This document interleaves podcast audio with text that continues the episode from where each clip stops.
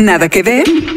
Documentales, cine de autor, series de todos lados del mundo y una que otra película dominguera. Aquí, Mariana Linares Cruz, Trino Camacho y Luis Pablo Boregard hablan de Netflix, recomiendan lo que vale la pena y te ayudan a solucionar el eterno dilema de no tener nada que ver. I'm going to tell you a story. Everything happens for a reason. Goddamn right. Nada que ver, un podcast original de Netflix. Ha llegado la hora de ser prácticos.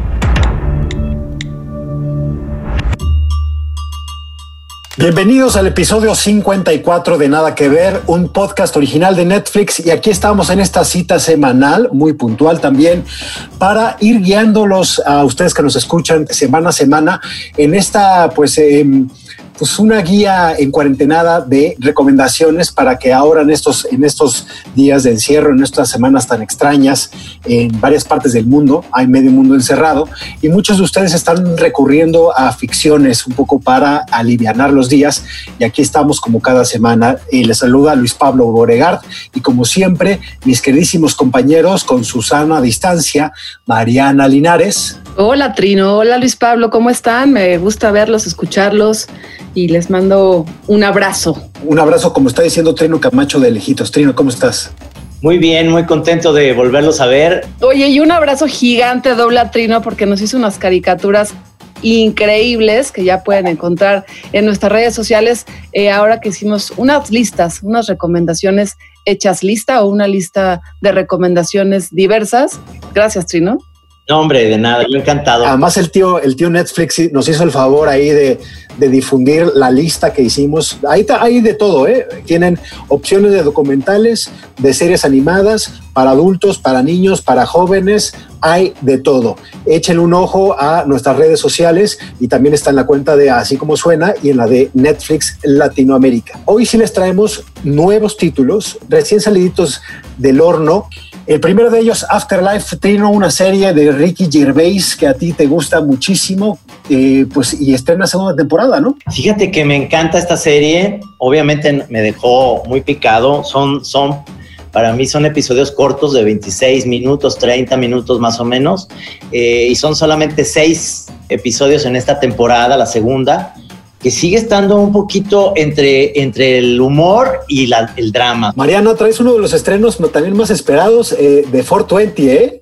Es decir, del día, para el Día de la Mota, ahí nada más Netflix nos regaló esto que se llama The Midnight Gospel, el Evangelio de Medianoche, y no, no es de terror. The Midnight Gospel es una de las series más rompedoras que yo he visto pues en los últimos cinco años y ya les vamos a platicar por qué, no solo porque es una animación, sino por la forma en contar estas historias y el origen de estas historias. Es de esas series que te dejan, me gustó o la odié en, eh, muy pronto en el primer episodio, sabes si es para ti y si tienes digamos un poco que, que seguirle explorando. Y yo traigo a la mesa una serie, un documental, uff, qué decir, de un personaje esperadísimo, esperadísimo este documental de Netflix y ESPN, se llama The Last Dance, el último baile, y hay nada más y nada menos que es sobre Michael Jordan, los Toros de Chicago, y la última temporada de una trayectoria incomparable en el deporte del eh, básquetbol. Y para ello vamos a tener el, a un invitado a la mesa, un invitado a distancia,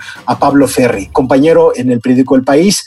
Pablo es un estupendo reportero, es un estupendo periodista, ha ganado el Premio Nacional de Periodismo, el, el Premio Ortega Gasset, tiene una de las mejores plumas para cubrir el narcotráfico en México y en América Latina. También ha sido finalista del Premio García Márquez, pero lo invitamos porque es un absoluto loco del básquetbol. Pero vamos a arrancar, Trino, con, ya decíamos, Afterlife. Afterlife, temporada 2, o en español, Más allá de mi mujer. Serie creada, escrita, dirigida y protagonizada por el reconocido humorista Ricky Gervais, creador, entre otras, de la serie The Office. People think all those things I miss doing with Lisa, I could just do them anyway. They're missing the point. I miss doing nothing with Lisa. Be strong. Everybody's struggling. It's not always their fault. The last thing you should do is drink alone. Comedia dramática que cuenta la historia de Tony, un periodista que pierde el deseo de vivir tras la muerte de su esposa. Sumergido en el duelo y convertido en un nihilista misántropo, tendrá que encontrar las formas de reconciliarse con la vida. When she died, everyone tried to help me and they sort of saved me. I feel that I should help the people who helped me. I know a guy who's really into you. What's wrong with him? Can I just use your bathroom? Honestly, I, I don't know where to start. Fuck me. I thought you were having a piss. Thought I'd have a wash. Fucking hell. Musicalizada por Andy Burroughs, fotografiada por Martin Hawkins, con las actuaciones de Penelope Wilton, David Bradley, Ashley Jensen y Tom Bassen, entre otros. Hear that? Shine your heart forward. Fuck that. How is that relaxing? It's disgusting. See you next Tuesday. You're not wrong there, you fucking snot curdling cunt. Disponible en Netflix a partir del 24 de abril 2020. Es este tipo de series que te dejan como muy movido porque obviamente eh, es una historia triste, pero con mucho sentido del humor como le gusta a Ricky Gervais, este humor ácido que tiene. Esto es más bien una comedia amarga eh, y a mí me pegó mucho, no sé, tanto porque Luis Pablo, Mariana, a lo mejor Luis Pablo y yo tenemos más esta, esta unión con un periódico porque habla precisamente de eso, el final de los tiempos, porque este, aunque, aunque hay un periódico por medio, habla de las, los problemas que estamos teniendo los que participamos en periódicos y eso me llegó muchísimo. Así es, eh, hay que recordar que el personaje de, Ricky Gervais es un, eh, es un periodista de una gacetilla en un pueblo inglés perdido, no hay mucha acción. De hecho, la serie es un poco como su vida eh, cotidiana, ¿no? Bastante aburrida. Y es curioso cómo repite siempre las asignaciones que tiene son aburridísimas porque no hay nada interesante que pase en el, pueblo, en el pueblo, ¿no? Entonces, las historias que tiene que cubrir es pues la señora más longeva que acaba de cumplir 100 años, un tipo que, eh, que, llevaba meses mandando sus cartas en un buzón que se dio cuenta que era un basurero para la caca de los perros, o sea, cosas sin sentido que para un personaje como él que tiene una depresión crónica, pues no es la mejor forma de, de motivarse laboralmente. Yo creo que hay que tener mucho cuidado en estos días al entrarle a la segunda temporada de esta serie Afterlife, después de mi mujer, porque como dijo Trino, sí es una serie que cala, cala en lo profundo a pesar de que el tono es de comedia, pero pues como la primera temporada, el tema principal o, o, o, lo que nos trae esta historia es la pérdida, la pérdida de una persona que quieres y que de la mejor manera posible, este, inclusive con la aceptación de la depresión, intenta este personaje salir adelante. Y hay que tener cuidado porque uno también en estos días de confinamiento pues está un poquito más sensible con, con lo que ya no está, con la nostalgia, con lo que va a pasar después de salir de nuestras casas. Yo les diría que vayan viendo episodio por episodio, poquito a poquito. Si pueden verlo en compañía también, yo lo recomendaría echárselo con alguien y ir comentando, porque como buen filósofo que es Ricky Gervais, te va, te va adentrando en una atmósfera, insisto, de pérdida, ahora con el pretexto también de la posible pérdida del periódico, va siempre pues doliendo como lo que ya no es, lo que ya no está, lo que pudo haber sido. Y a lo largo de estos episodios, aunque son poquitos, pues se queda uno con este, con este sabor de boca. Ahora bien, hay que entender un poquito mejor quién es Ricky Gervais. Y por eso Ricardo López dedica su colaboración a contarnos un poquito más de este creador.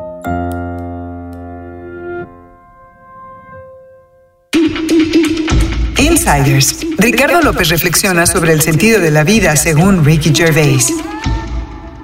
Al comediante inglés Ricky Gervais le gusta decir que es ateo.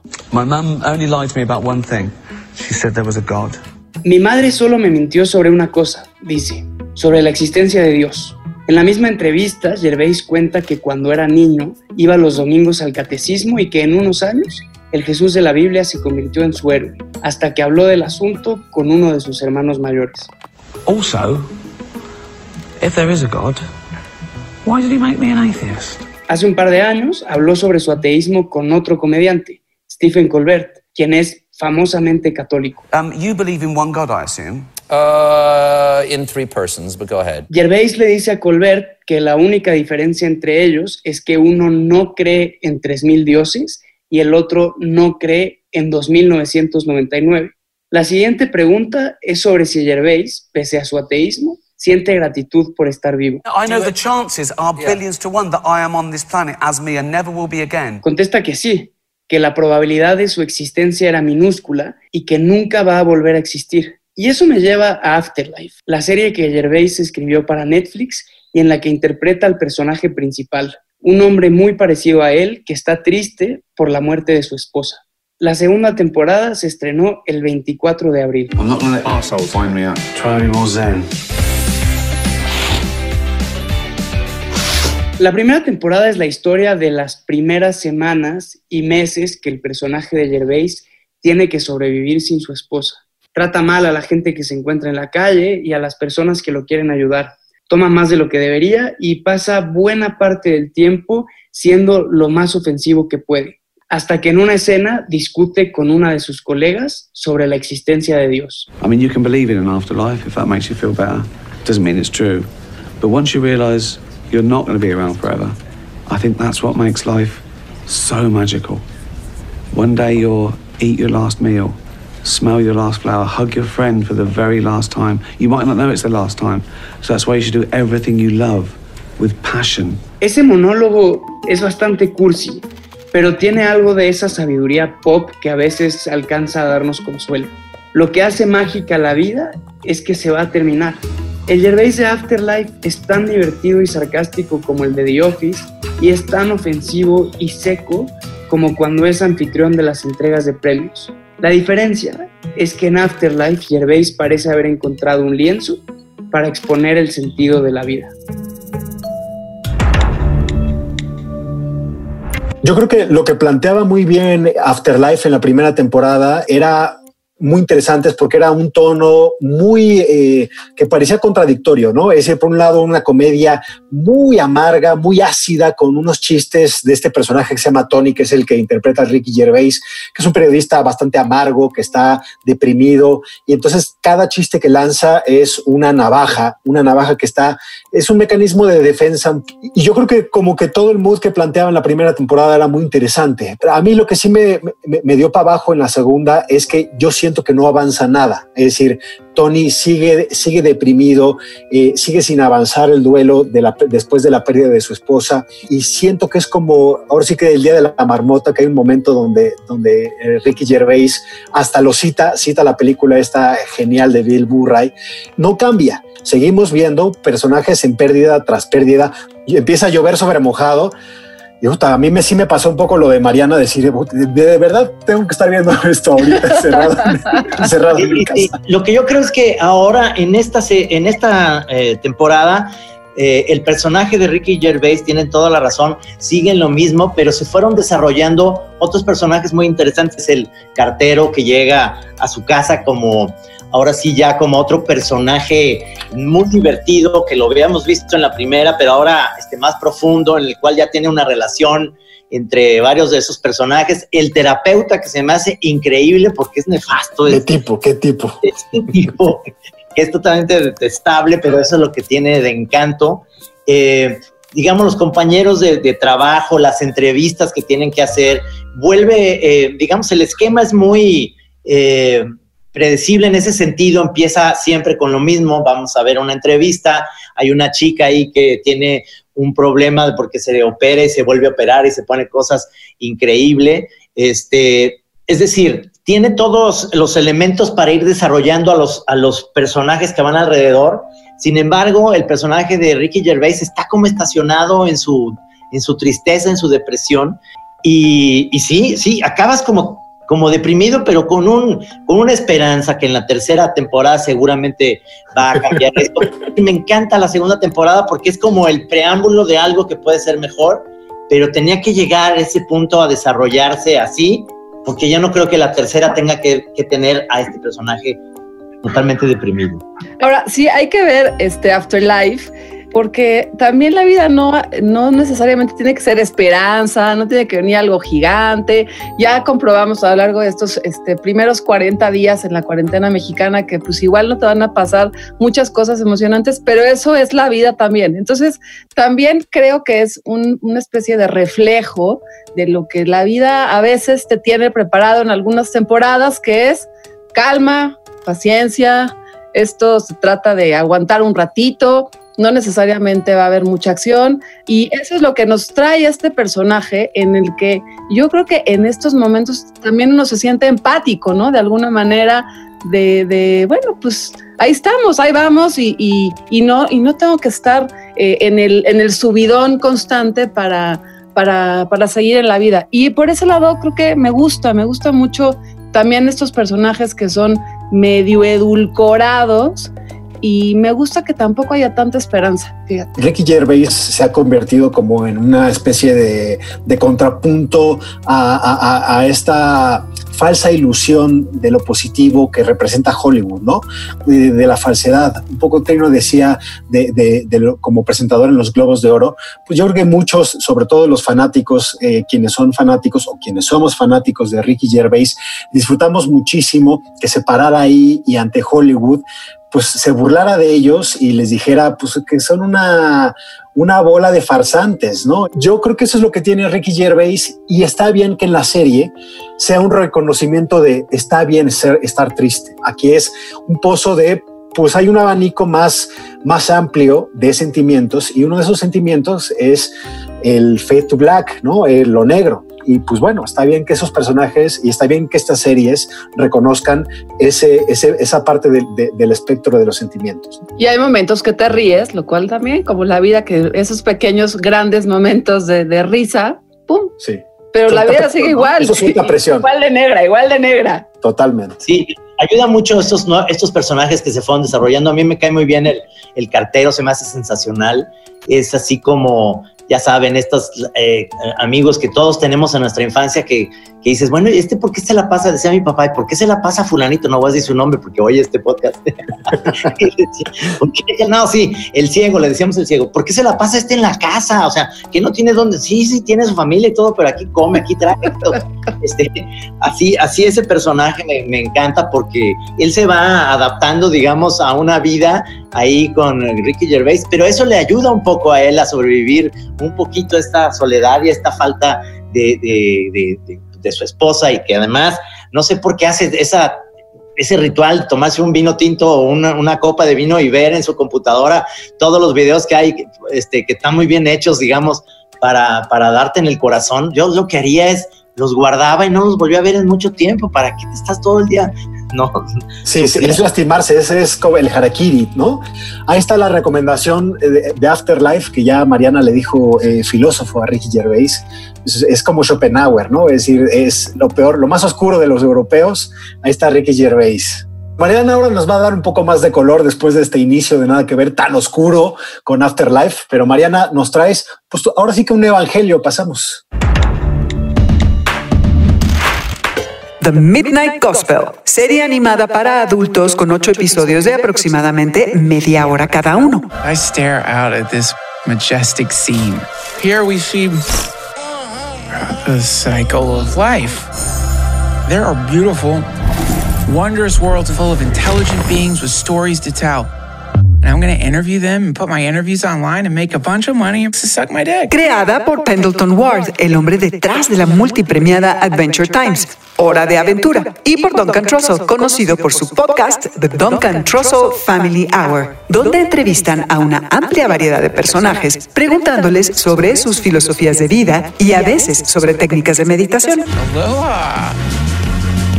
Which universe will you choose today?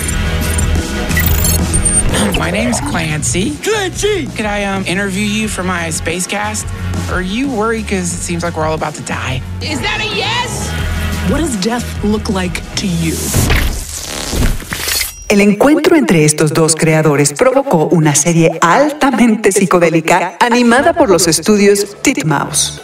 Narra la historia de Clancy, un conductor de transmisiones espaciales que deja el confort de su hogar extradimensional en el listón cromático para salir con su defectuoso simulador de multiversos a entrevistar a seres de otros mundos. Muchas de esas entrevistas sacadas del podcast de Duncan Trussell. Your life that you thought was real was just a dream. Holy shit. Fuck. Merging with Simulator in 3, 2, 1. Disponible en Netflix desde el 20 de abril. Um, Okay, cut to commercial. Híjole, de Midnight Gospel llevo varios días intentando encontrar una palabra que pudiera describir esta serie animada que en realidad es un podcast y encontré la palabra reveladora. Y es reveladora para mí porque juega a la inversa, porque es un podcast en principio, es decir, una entrevista que se hace en audio entre una conversación entre dos personas que después se convierte en una animación, 20, 25 minutos de locura, de colores, de personajes.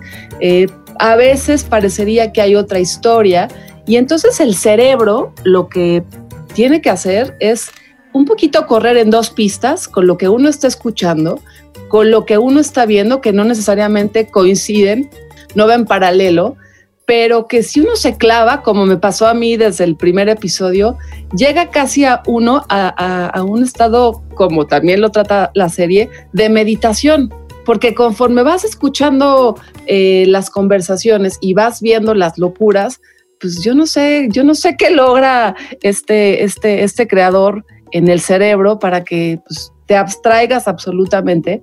Es una serie que yo recomendaría ver un episodio por día y pues me encantó, me encantó, estoy enamorada de esta serie y pues me encantó. Visualmente yo me voy a ir más por este lado, es, es algo que me recuerda mucho a Yellow Submarine, es, es una serie totalmente psicodélica, Eh, es interesante el experimento porque me da una esperanza a mí de que La Chora Interminable como podcast pueda acabar también. Eso. Una animación. Eh, lo que yo siento aquí es que está muy, muy loca, muy pacheca, pero para eso tengo yo a Giz al lado porque creo que él cumple con esas expectativas y, y logra exactamente eso que dices, Mariana. Mira, yo como fan de, de Hora de Aventura, eh, siento una decepción en el sentido de que la animación, esta es más, está espectacular, pero no es tan eh, propositiva como Hora de Aventura, Hora de Aventura, que es una animación que además tiene eh, unos fondos y unos trasfondos dentro de la historia increíblemente pachecos, pero para niños. En esta obviamente no, esta es, esto es totalmente para adultos. No es una serie fácil de, de, que te atrapa inmediatamente. Hay que, hay que darle esa oportunidad. Pero se me hace un, un experimento interesante por parte de Netflix. Yo sí creo que esto es una innovación interesante, pero que sí cuesta mucho trabajo. Es una especie de hielo submarino, pero en ácido. Es una fruta exótica, ¿no? Es decir, cuando llegas, ahora, ahora que estamos en primavera, llegas al mercado y empiezas a ver una serie de, de frutos coloridos que no has probado y, y- y que te llaman la atención y dices, bueno, va- vamos a darle chance. Y yo estoy un poco más eh, eh, del lado de la opinión de Mariana, me encantó. O sea, me encantó porque también reconozco que es algo que no sabe a lo que la fruta se ve, ¿no? Es decir, tiene otro sabor eh, que, mi mente no pensaba, que mis papilas gustativas no pensaban. Tenía esta referencia también de Pendleton Ward, que es el genio que creó eh, Tiempo de Aventura, que está, por ejemplo, en la, en, la, en la lista de recomendaciones que nosotros hablábamos hace algunos minutos, pero no se parece a Tiempo de Aventura tiene algunas cositas, digamos, que eh, por ejemplo es también es un joven, puede viajar entre mundos y galaxias y lugares y circunstancias, y entonces eso sí lo tiene en común con, con Finn, eh, pero aquí es, es como para otro espectro, es como para el adulto joven que escucha podcast, que sabe que es podcast, que, está, que tiene un poco la mente muy abierta. Vieron esta película que en mi caso cuando la vi en el cine me voló la mente, me voló la cabeza, que se llama Waking Life de Richard Linklater, donde es la vida O sea, es la vida común y corriente, son diálogos un poco existencialistas y están animados un poco como si fuera un viaje de ácido. Tiene un poco la profundidad de ese tipo de charlas. es como empujar límites, derribar fronteras, eh, ampliar el pensamiento todo eso mientras estás viendo otra cosa que no tiene nada que ver. Y además, eh, eh, retomando la importancia del lenguaje sonoro de los podcasts, esta serie de Midnight Gospel está inventada, hecha y narrada y, y las conversaciones lideradas por Duncan Trussell, que tiene 380 episodios en su famosísimo podcast Duncan Trussell Family Hour. Eh, muchas de estas conversaciones que están en la serie de Midnight Gospel son parte de esas conversaciones, incluida, y aquí sí se los voy a decir, eh, uno de los episodios con su mamá, con Denon Fanning, que ya murió y él grabó en su momento una entrevista con ella y en uno de los episodios la personaje principal con quien él eh, entabla esta conversación es su mamá y es... Eh, habla en ese episodio además sobre la vida, la espiritualidad y una pequeña receta en tres pasos, muy chiquito, para lograr meditar. Eh, otro de los, de los personajes que están ahí invitados es Anne Lamott, que también ella es una escritora pues muy, muy relevante, una activista también muy relevante, que ha dedicado su filosofía a la importancia de la muerte y a la importancia de entender la muerte como pues un momento más en la vida. Y una de las personajes que a mí me sorprendió que está ahí es Kathleen Doughty. Ella se dedica, es una funeraria se dedica a estudiar las formas en las que morimos y a hablar con gente que está por pasar por, por ese momento, con los familiares también, a cómo, digamos, bien morir. Así que yo creo que es una enorme oportunidad de, de, hablar, de escuchar, de ver, de conversar con uno mismo y con estos personajes de temas que están en el aire, este, que normalmente no tenemos la oportunidad de, pues, de, compartir como eso, como el, budismo, como la magia ancestral, como la muerte, como la comunicación, como la importancia de los vecinos e inclusive la muerte de un ser querido que pues siempre se va a quedar aquí con nosotros se me hace muy entrañable el, personaje de Clay, ¿no? El, protagonista, porque sí tiene algo de historia y sí se va pasando, a pesar de que son podcasts con entrevistas, al mismo tiempo hay un carril paralelo de que sí lleva como cierto desarrollo en historias. Es un joven que le encanta como eh, eh, la música folk em, eh, y, y, tiene pues un programa, ¿no? Que se transmite, digamos, que se llama The Midnight Gospel y que se transmite, digamos, en toda la galaxia y él que está tratando de hacer es tener entrevistas interesantes para su público, que es una persona.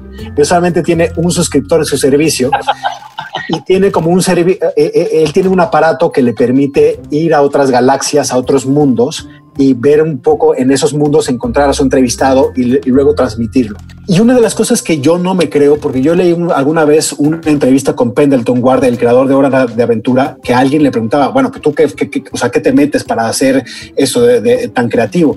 Y él afirmaba y juraba que él nada de nada, ni mota, ni ácido, ni hongo. No le creo nada, no le creo nada.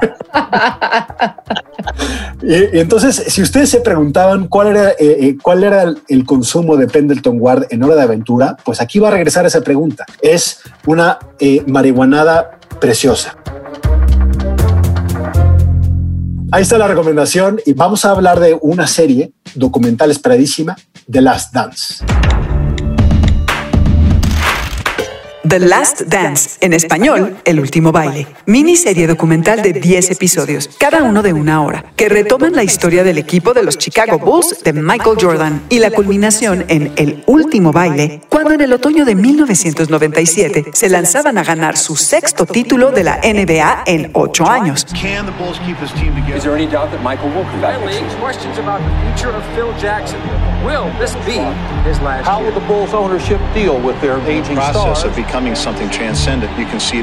Lamentablemente, esta temporada se vería eclipsada por las tensiones entre los directivos del club y la abrumadora sensación de que esta sería la última vez que el mundo vería jugar al mejor basquetbolista de todos los tiempos. I want you to feel what I feel.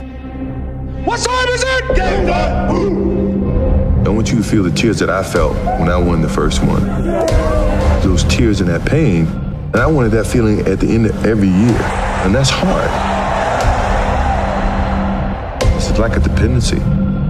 It's always going to be a part of you. Dirigido por Jason Hare, la miniserie estará disponible en Netflix dos episodios a la vez, estrenados cada lunes. El lunes 20 de abril se estrenaron los primeros dos episodios.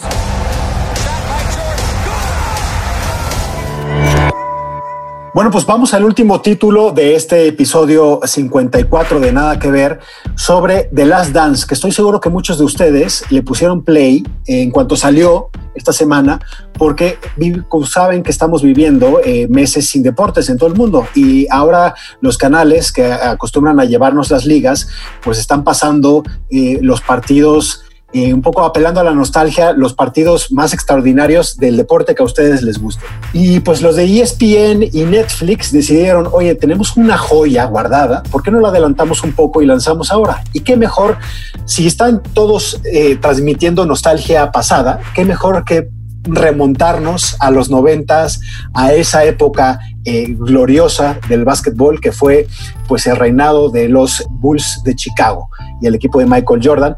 Y para hablar de esta serie de Last Dance trajimos, ya lo decíamos hace unos minutos, a Pablo Ferri, periodista. Y bueno, a ver, preséntate Pablo, para que no digan, ya, ya te ensalzamos hace unos ratos, pero preséntate por favor.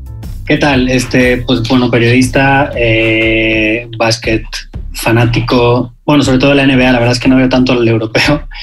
Y, nada, y, me considero ya, para poner en mi biografía de Twitter, yo vi el documental de Jordan que preparó ESPN. pero además, eh, eh, no, no, solo, es decir, no solo ves básquetbol, sino que también lo juegas, ¿no?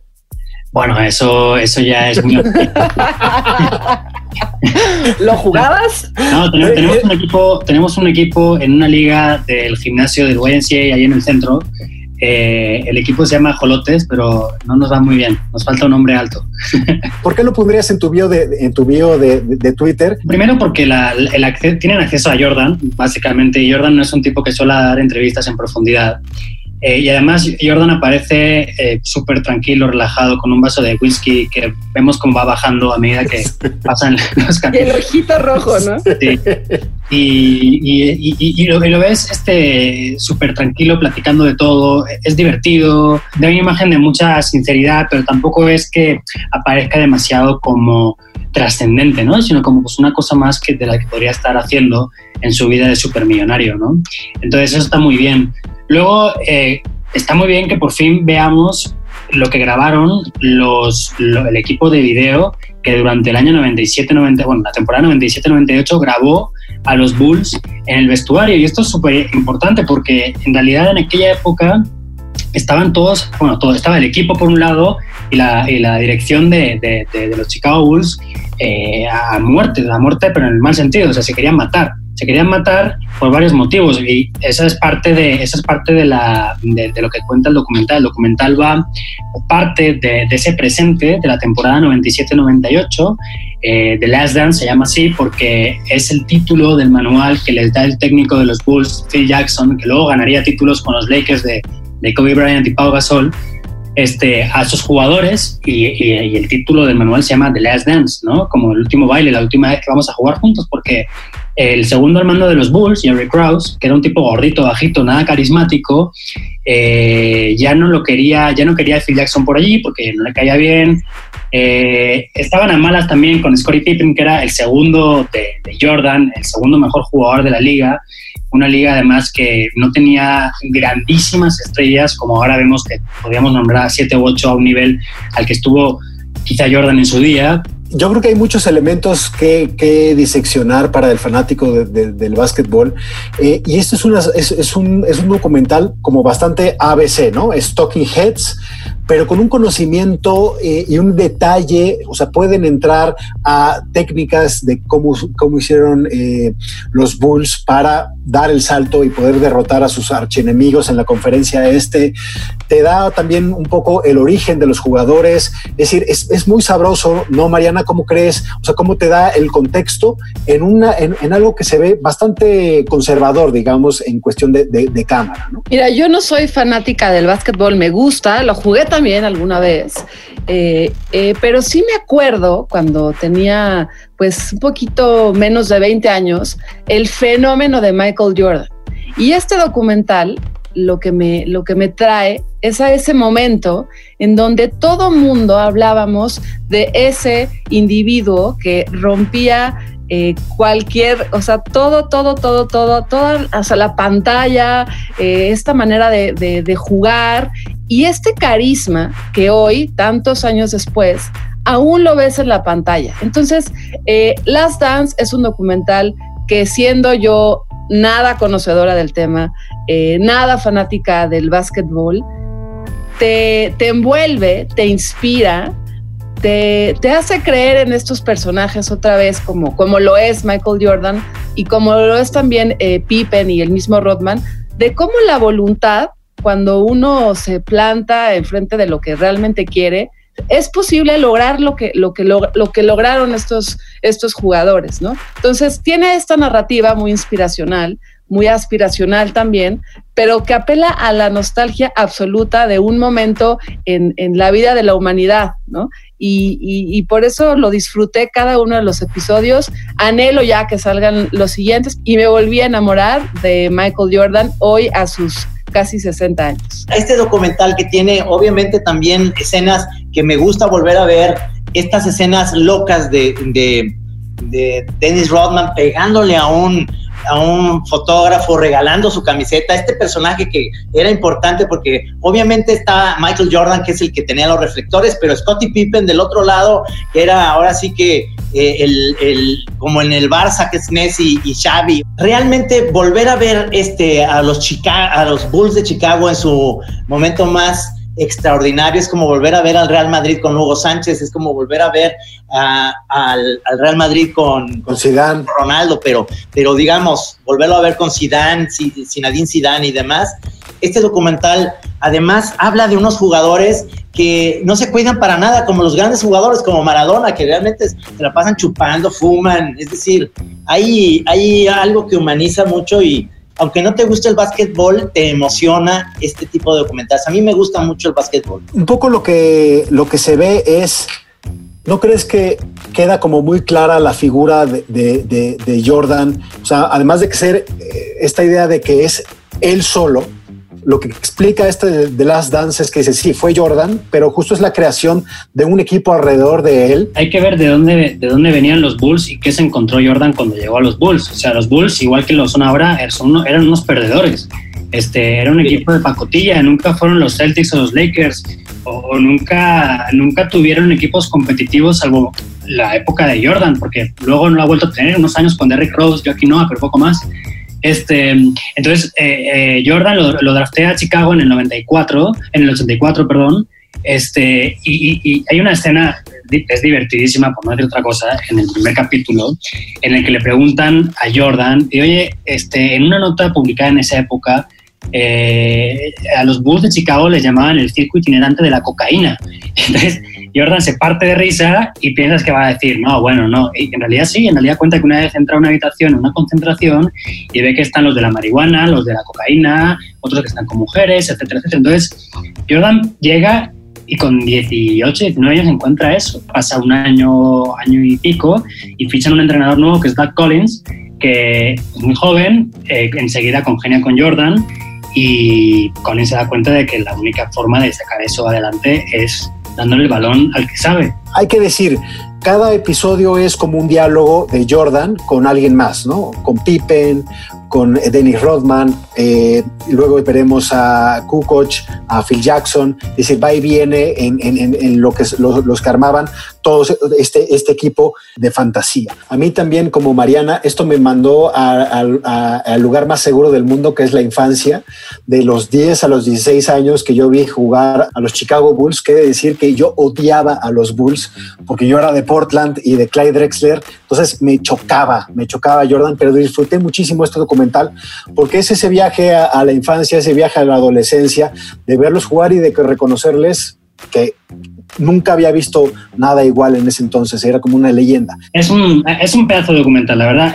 Eh, tú decías antes algo interesante y es que es un documental de figura, o sea, no, es un documental de época eh, cultural.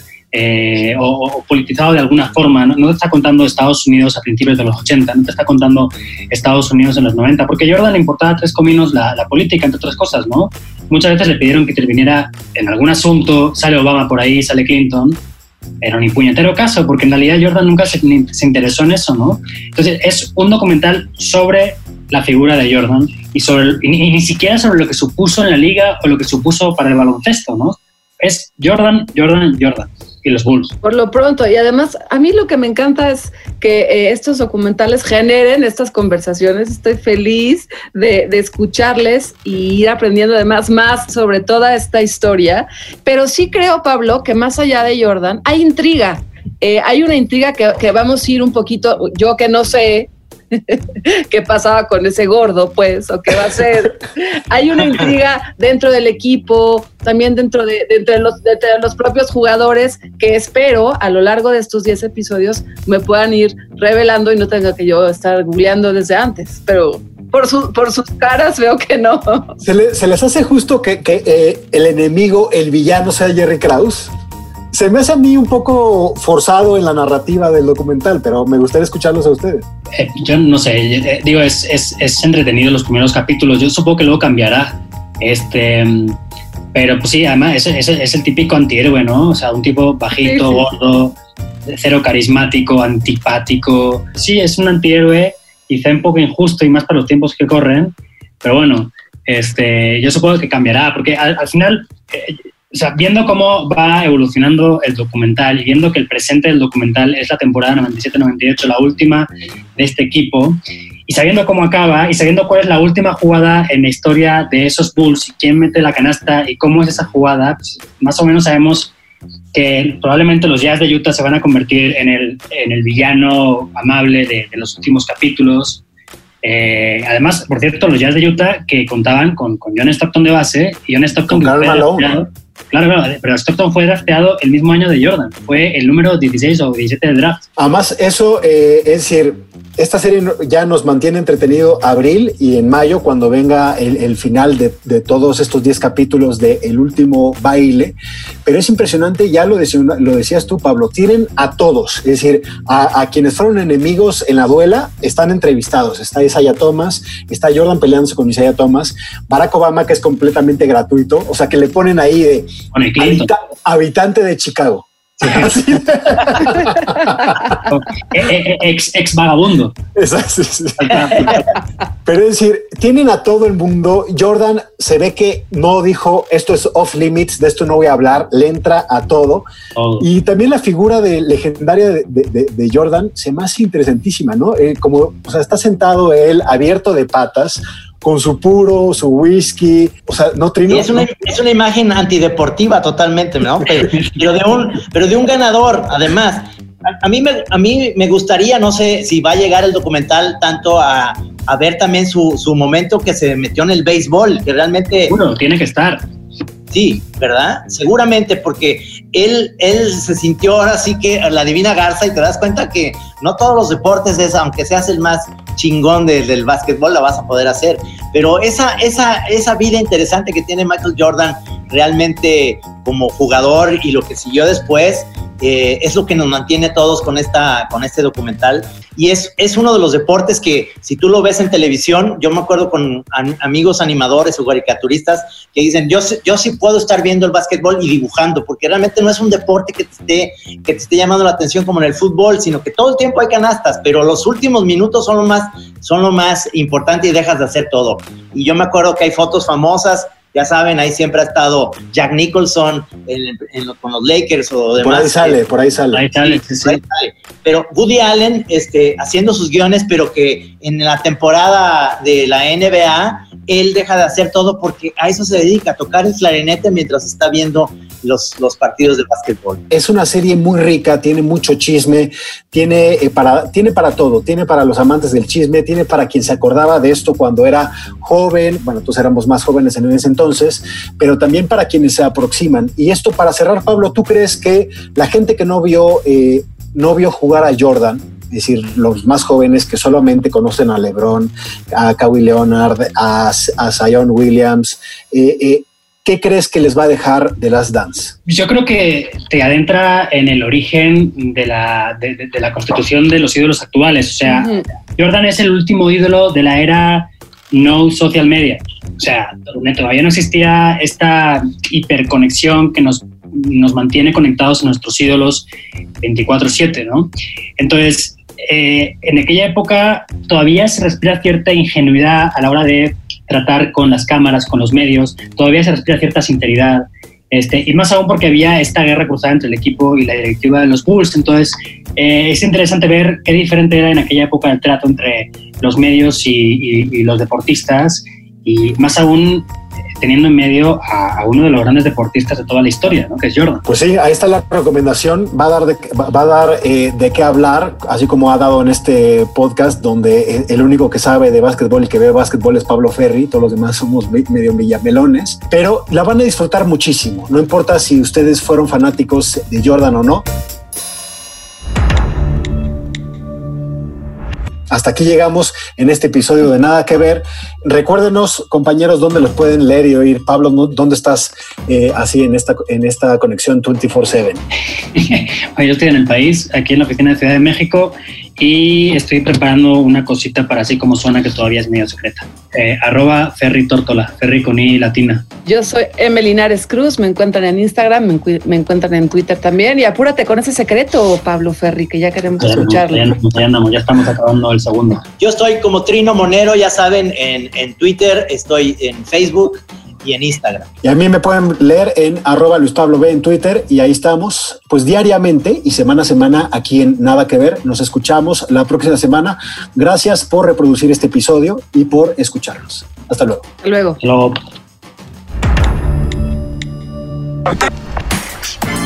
Nada que ver. Un podcast original de Netflix.